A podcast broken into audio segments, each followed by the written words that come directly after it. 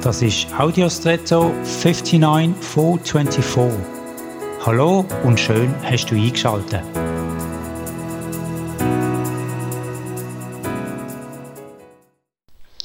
Emojis sind heute sehr verbreitet und beliebt. Man drückt mit ihnen unter anderem Gefühle aus oder Stimmungen und mir scheint, ein Emoji kann manchmal mehr aussagen als viele Worte.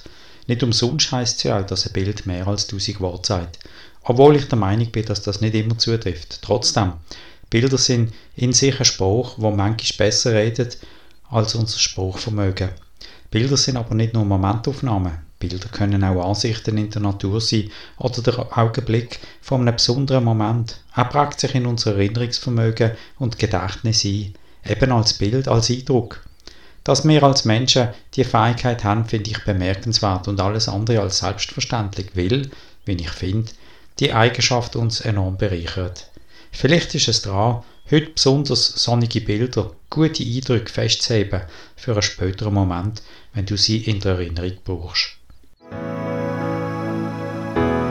Und jetzt wünsche ich dir einen außergewöhnlichen Tag.